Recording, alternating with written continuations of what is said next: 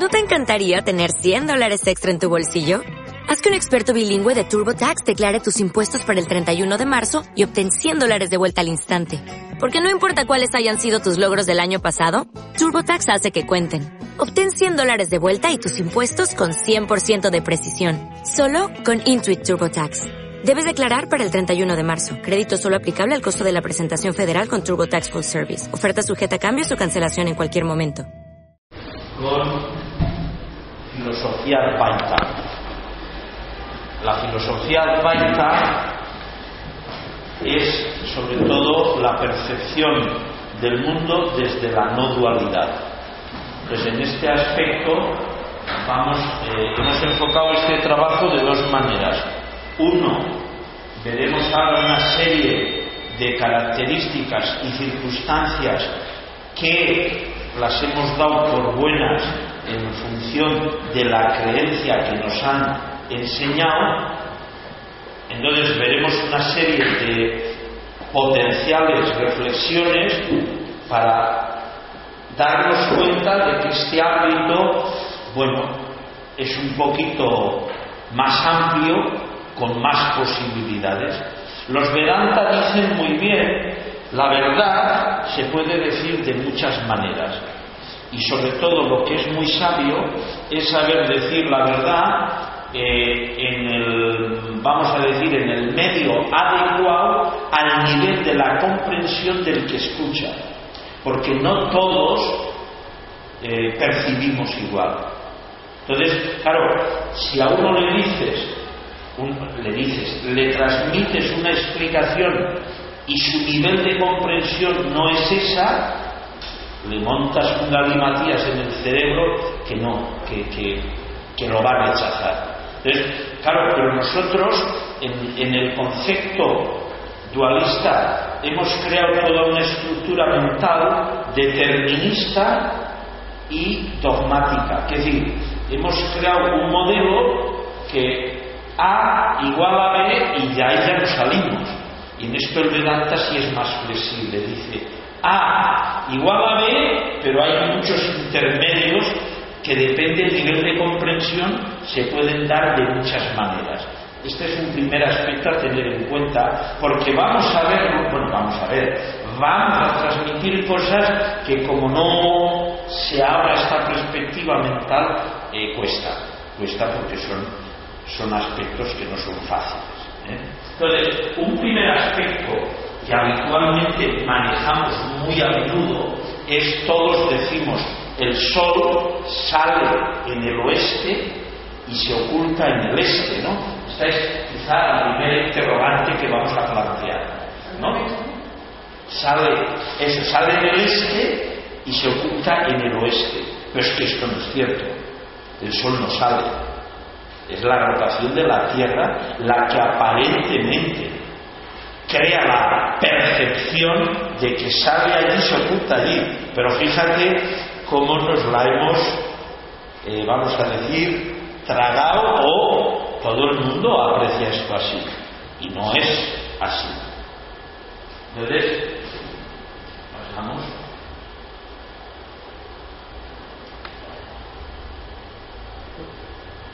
Bien. Hemos manejado mucho durante muchos años es lo que llamábamos el sistema geocéntrico.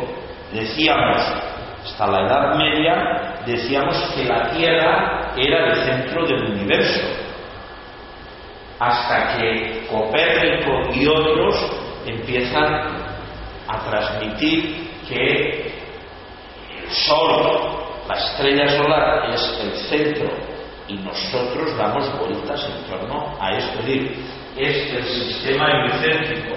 Esto, visto así, pues nos muestra cómo estructuramos muchísimas creencias que para cambiarlas a veces cuestan siglos y a veces no cambian. Porque decía Vivian Stein, lo más difícil es cambiar una creencia. Es muy difícil, muy, muy difícil. Y ten en cuenta que por esto, por ejemplo, por esto, se quemaron miles de personas en hogueras. Es decir, la Inquisición quemó durante años a personas en las hogueras porque decían que formábamos parte de un universo heliocéntrico. Claro, hoy lo vemos y es anecdótico, pero ha habido que el que tuviese esta, esta percepción sensorial, pues depende, pero lo podían quemar en la plaza del pueblo. Entonces, fijarse cómo son las creencias. Son, es espectacular, porque vamos a adentrarnos en ese mundo para entender qué es vivir sin creencias. En el concepto de la unidad, la creencia se desvanece, no tiene cabida. Ahora, cuando tienes todo un modelo recibido basado en creencias, a ver cómo las dejamos. No es fácil, pero lo vamos a intentar.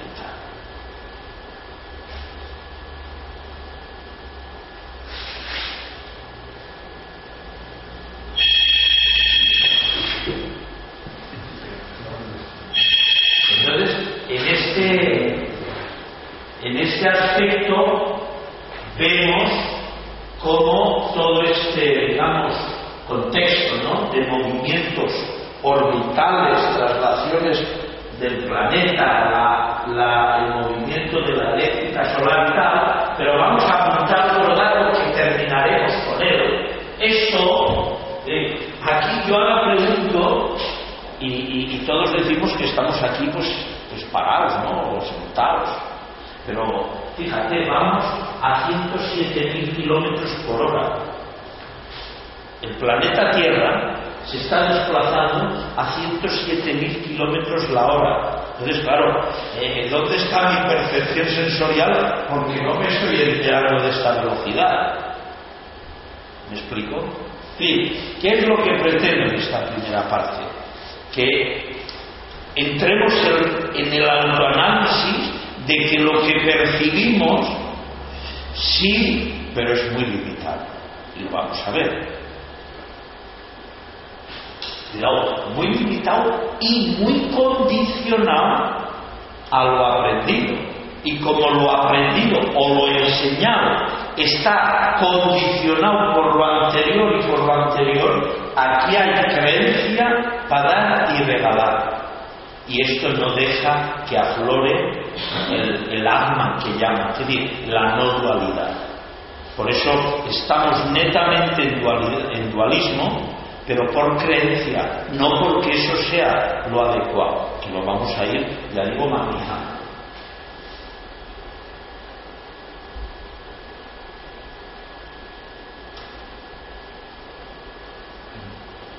Entonces, este señor se llama Samuel Senton. Vamos a ver un tema, pero netamente fuerte de creencia.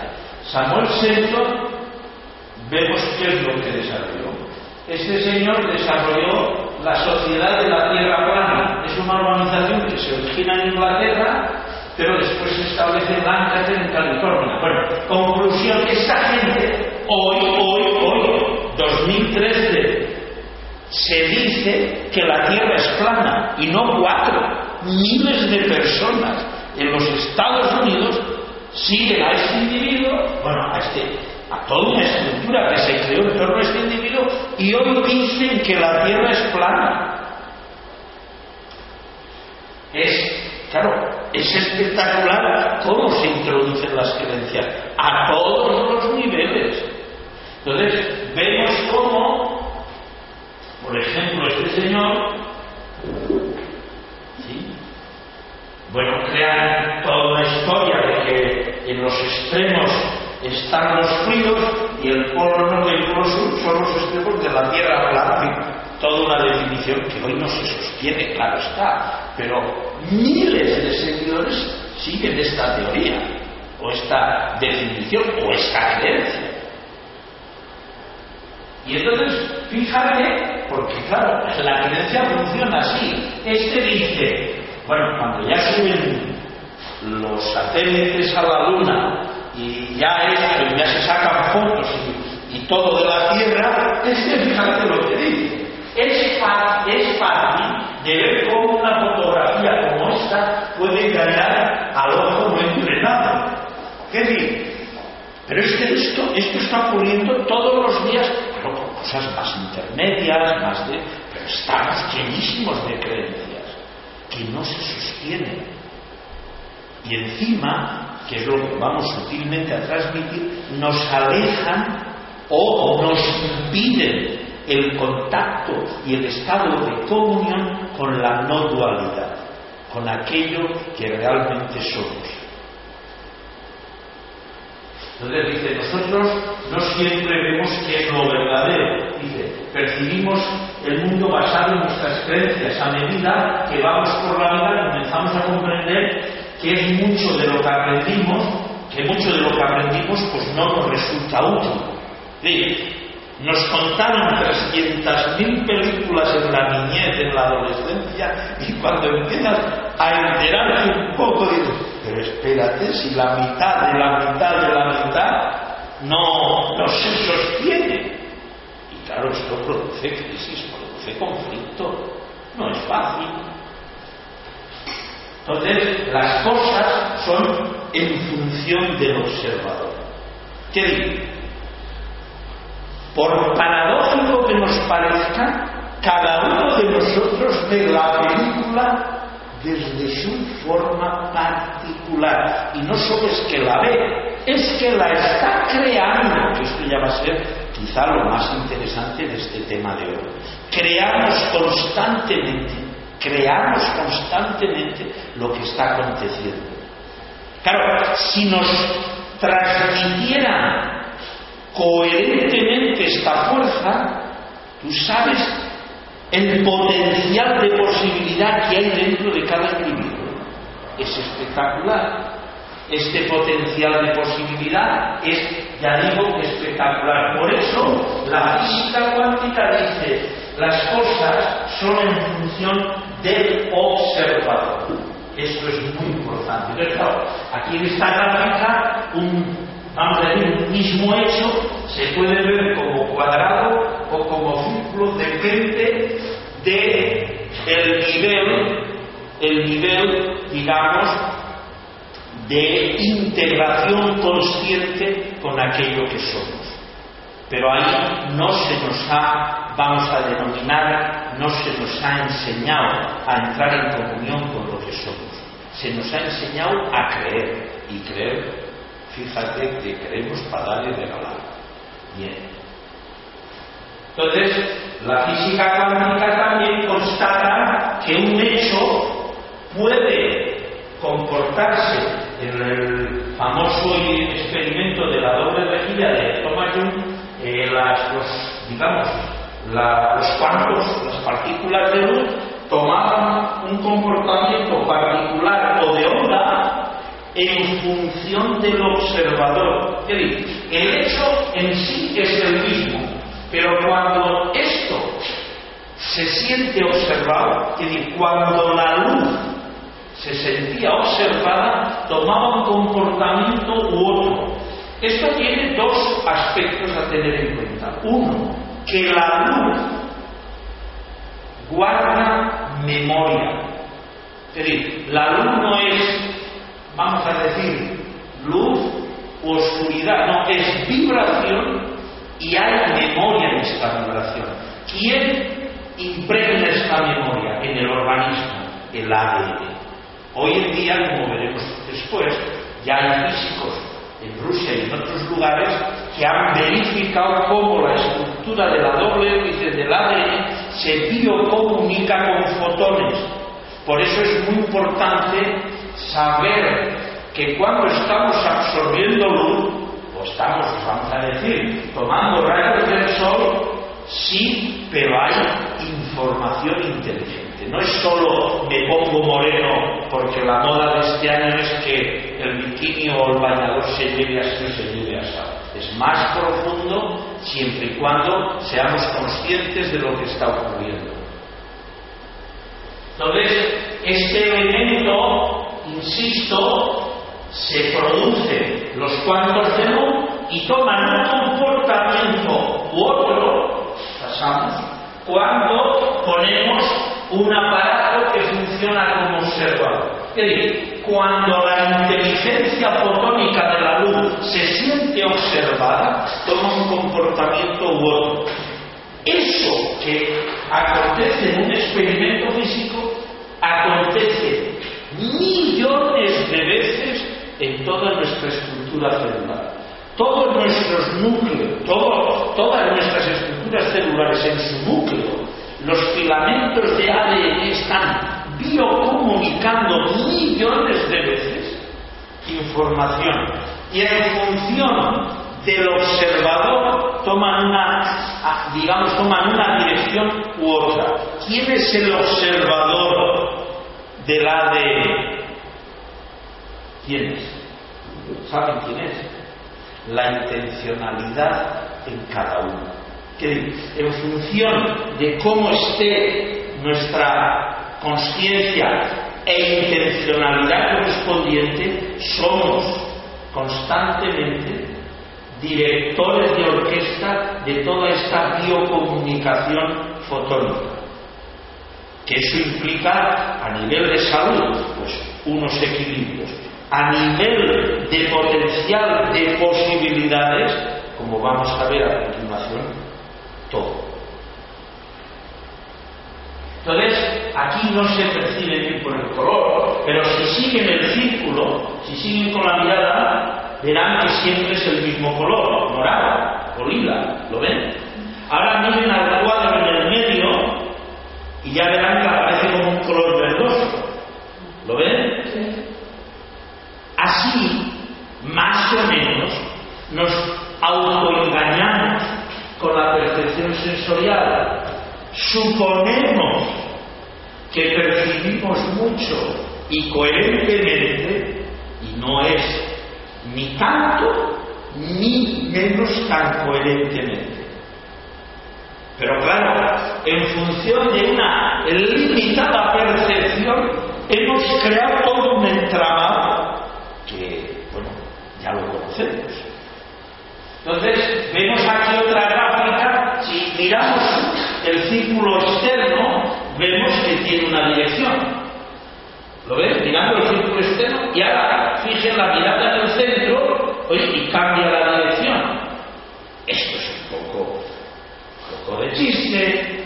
¿Qué es lo que estamos muchas veces percibiendo? Pues cada uno su película particular. Ni más ni menos. Y las películas tienen muchos actores y muchos elementos diversos añadidos. Entonces decimos, la luz es amor cristalizado.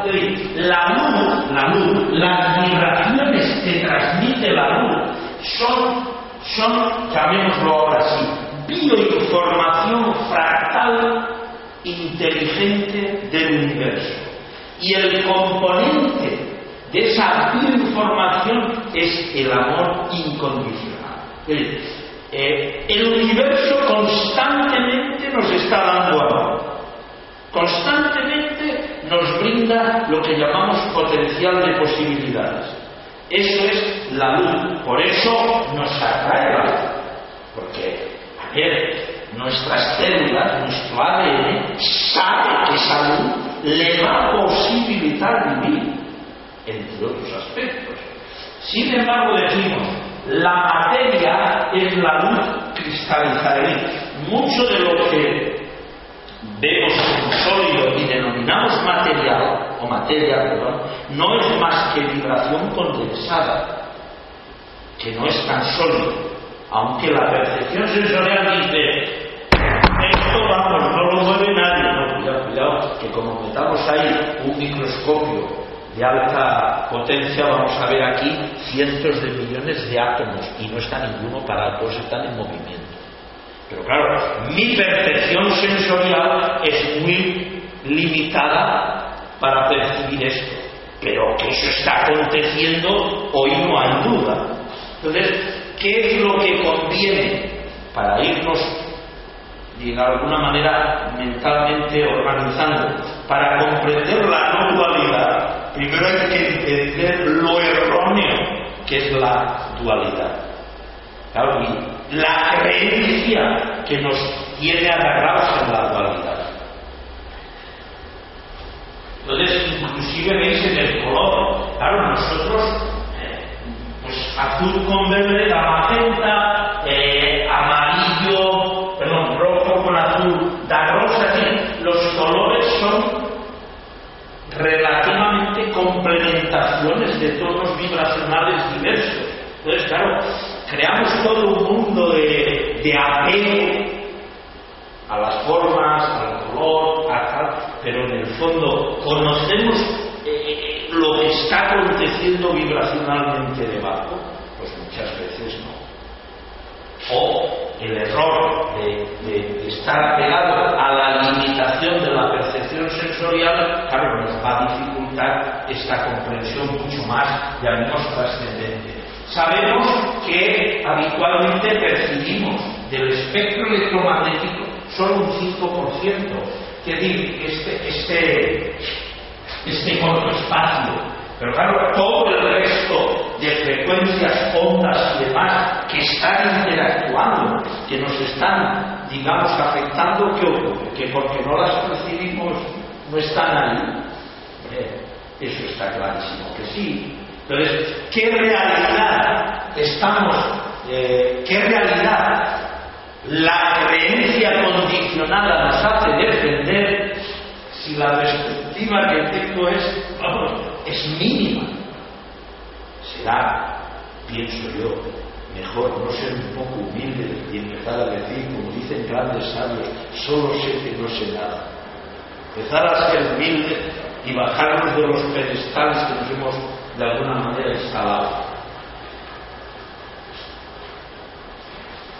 Entonces, bueno, en este capítulo de espectro electromagnético vemos, como estamos mencionando, que, bueno, percibimos poco con respecto a lo que está ocurriendo.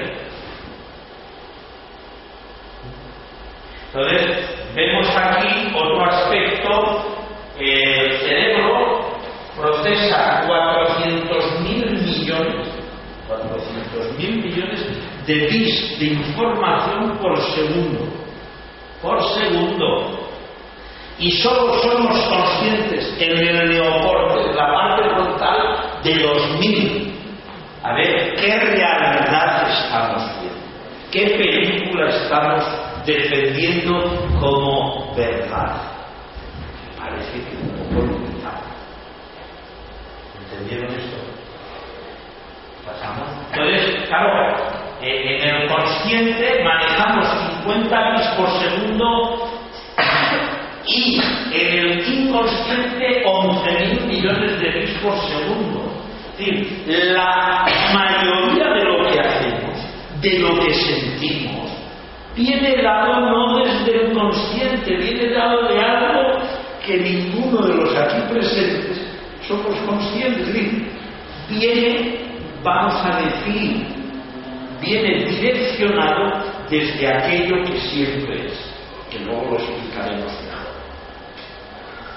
Entonces, vemos la manzana y decimos que es roja, pero resulta que lo que ha ocurrido físicamente hablando es que la manzana ha absorbido todos los, todas las frecuencias y ha reflejado la que no es, es la que vemos porque las demás. Y cuando nos comemos la manzana, no es la roja estamos comiendo todas las frecuencias que están dentro, y precisamente esa es la que no ha absorbido. Pero esto que decimos para la manzana, ¿ella qué es? ¿Lo que manifiesta o lo que está absorbido dentro? Como digo ella, todos los presentes. ¿Somos células o somos radiación sutil de luz que hemos absorbido, y no de ahora, la hemos absorbido siempre. Pero claro, si nos quedamos en la limitación de lo que percibimos y de ahí estructuramos creencias, bueno, creencias, fíjate, si solo te das un poco, te das una vuelta por el planeta y hay creencias para dar de todos los colores, de todos los gustos. Entonces, mencionábamos y sosteníamos que, el átomo, desde los griegos y tal, era la, partícula más ínfima y esto concretizaba la materia y tal. Pero, bueno, en función de, nuevas investigaciones nos damos cuenta que los átomos, de alguna manera, no son cosas estáticas, sino más bien, dicen los físicos, que hay que analizarlo como tendencias y que de alguna manera los átomos están en una constante de vibración y de movimiento, pero que esto no está ocurriendo ahora aquí dentro. Trillones de vibraciones en función del observador, que es la intencionalidad, se están comportando. Ahora, si yo estoy amando la vida, si siento el amor fractal del universo, todos estos están en armonía, porque sienten lo que siente el observador. Ahora, como estén en cólera, como estén en rabia, y qué sé yo, matices mil que todos conocemos, estos entran en caos, entran en conflicto. ¿Cómo se llama eso? Enfermedad. La enfermedad tiene muchas posibilidades, pero la causa originaria es un caos de la migración, que este caos de la migración puede conllevar hábitos, tendencias y diversos. Entonces, Herbert Rutherford, este es un físico que demostró que los átomos, creó además, él creó una definición de lo que Jung llama en su el átomo, eh, digamos, vacío, porque él constató que el átomo está lleno de espacio vacío. Y él hizo esta pregunta, ¿cómo el cuerpo dice, ¿cómo el átomo que en su mayoría es vacío? Dice, ¿cómo es posible que el átomo vacío pueda formar un mundo sólido que nos rodea? Esta percepción de que esto es sólido es errónea percepción de la limitación de nuestros sentidos. Esto tiene que quedarnos para comprender la no dualidad porque si no, pues nos vamos a quedar en conceptos teóricos, que está bien, pero no vamos a entrar en la vivencia profunda de, cómo todo el universo está interconectado. Todo el universo está interconectado. Pero claro, para eso hay que empezar a intuir que el átomo es un factor de vibración que a su vez hay subdivisiones aún más sutiles dentro de esta estructura. Entonces, hasta hace pocos días sosteníamos que el 73% del universo, de, de lo que se puedan imaginar en extensiones diversas por las galaxias que, que consideremos, es energía oscura. El otro 23% denominamos que era materia oscura. Y luego aquí había un 2,6 que eran gases intergalácticos, etc. Bueno, hoy ya se sabe que esto que hemos denominado materia oscura, cuando se ha ido a explorar adentro, se ha constatado que también es energía. ¿Qué Somos energía. Si el universo está constituido así, ¿qué hemos de suponer que estamos constituidos nosotros de átomos y encima de átomos que no se mueven, no, estaremos hechos de todo este flujo de energía. Entonces, por eso la, la cuántica dice muy bien, en función del observador, toda esta energía se puede mover. Ahora, esto es importante en cuanto a si uno empieza a sentir que es energía y a intencionalizar conscientemente esta energía, la puedes mover. De hecho, la estamos moviendo. Ahora, es muy diferente moverla desde la mente, que te crea esclavitud, a moverla desde la conciencia que te libera. Es muy diferente. mover la energía desde la mente da una limitación. Moverla desde lo que llamamos conciencia da libertad. Entonces, por ejemplo, el cerebro es capaz de procesar cada minuto 64.000 pensamientos. Entonces, si sabemos que un pensamiento anómalo o negativo produce 1.400 reacciones bioquímicas, pues fíjate, cada vez que te llega una información de la tele de aquella manera o en el periódico otro. Pero esto hoy sabemos que no es hecho al azar. Es decir, las televisiones dan noticias archinegativas, pero con finalidad. Y quien maneja eso, no crean que lo están manejando pues está muy bien organizado, porque al individuo, cuanto más lo desestabilizas mentalmente, más lo puedes manipular. Esto está hoy muy estudiado. Entonces, científicos, dice, científicos del laboratorio de protónica en cuántica molecular han descubierto en Francia lo siguiente, han determinado en qué, fíjense este detalle, que es muy profundo, han determinado en qué momento un fotón elige comportarse como una onda o como una partícula y que esta lección responde al propósito del observador incluso cuando la retención del observador se retrasa al máximo. Quiere decir, parece ser, que el fotón sabe, sabe lo que vamos a decidir. Esto es muy fuerte, esto no crean que es decir, aquí suena así como muy sencillo, pero las decisiones, como vamos a ver después, no las tomamos nosotros. Y ya está demostrado lo que acabo de mencionar. Ese llamado libre albedrío, hoy en día, ya está demostrado que no existe. no existe como conceptualización mental que estábamos en la creencia manejando hasta ahora. Entonces, claro, estamos inmersos en un universo, miles de millones de neutrinos y de otras partículas nos están constantemente, constantemente bioinformando, constantemente nos están impregnando. Ahora, si somos conscientes de esta impregnación de flujos de energía, y la intencionalidad es la adecuada, podemos manejar esto más o menos bien.